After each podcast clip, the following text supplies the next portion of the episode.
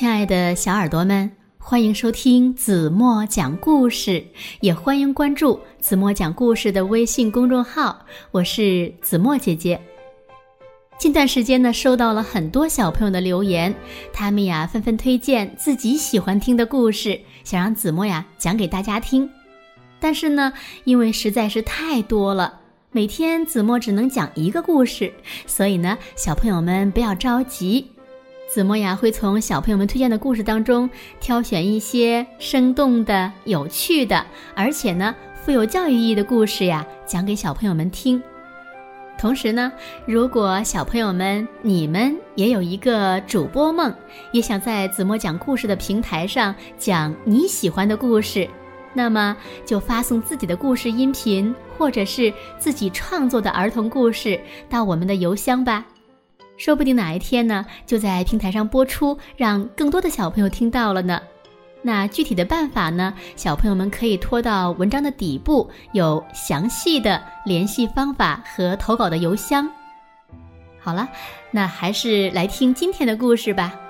今天的故事呢，是一个叫做爱爱的小朋友推荐的，故事的名字叫做《你好，萤火虫》，一起。来听故事吧。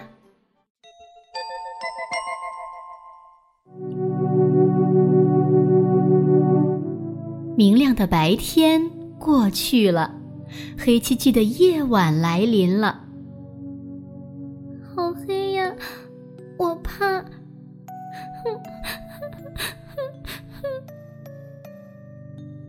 一朵小花儿轻轻的哭起来了。它这个早晨才刚刚开放，它的胆子还很小很小。好黑呀，只差一点儿就织完了。一只纺织娘叫起来，她一整天都在织一件绿色的小裙子，马上就要织完了。好黑呀！我一个字儿也看不清了。一只小蚂蚁着急的叫起来，它的面前放着一本用草叶做成的有趣的小书，已经读到最后几页了。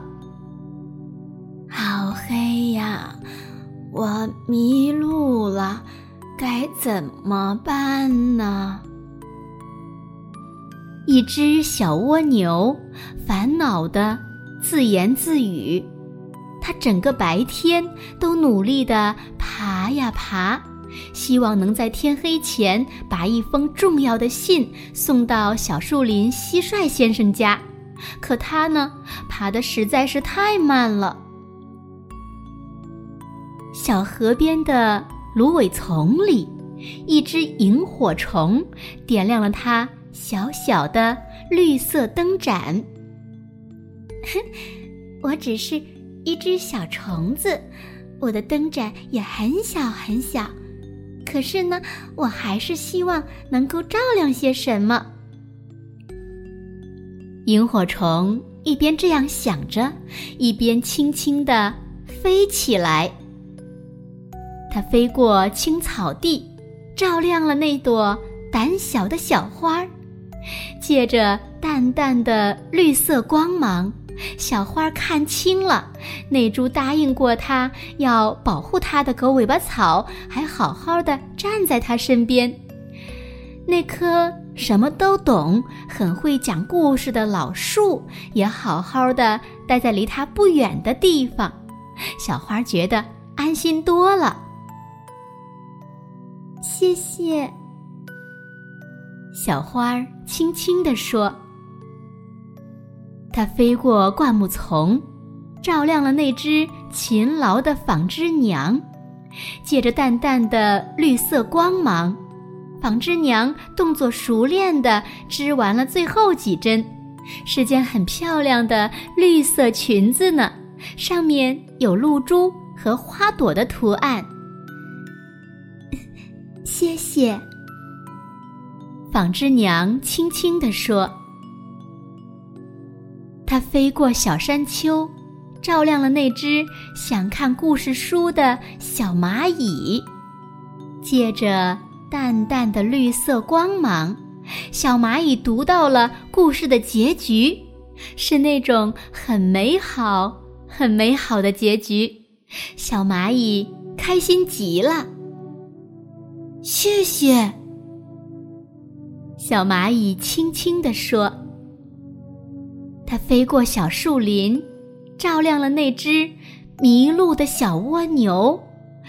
借着淡淡的绿色光芒，小蜗牛顺利找到了小蟋蟀的家。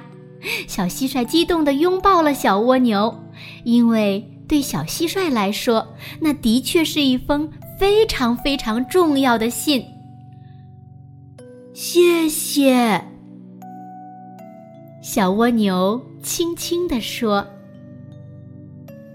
直到黎明来临，萤火虫才回到了它的芦苇丛。它收拢翅膀，心里十分的快乐，因为虽然它只是只小虫子，它的灯盏也很小很小。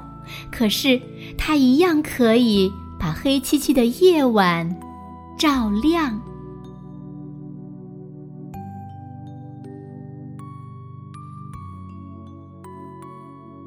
好了，亲爱的小耳朵们，今天的故事呀，子墨就为大家讲到这里了。再次感谢爱爱小朋友推荐的这么好听的一个故事，嗯，非常有爱的一只小萤火虫。你们是不是也很喜欢它呢？那今天留给大家的问题是：小蚂蚁着急去做什么？如果你们知道正确答案，就在评论区给子墨留言吧。好了，今天就到这里吧。明天晚上八点半，子墨还会在这里用一个好听的故事等你回来哦。轻轻的。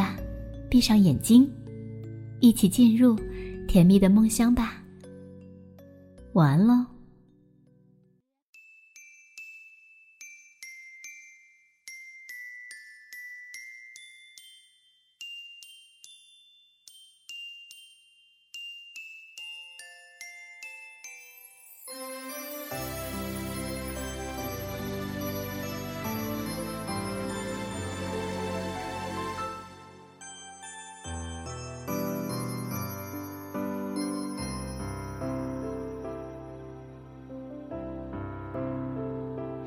夏日里的夜空，飞着许多小精灵，慢慢飞，静静听，远处传来的蛙鸣。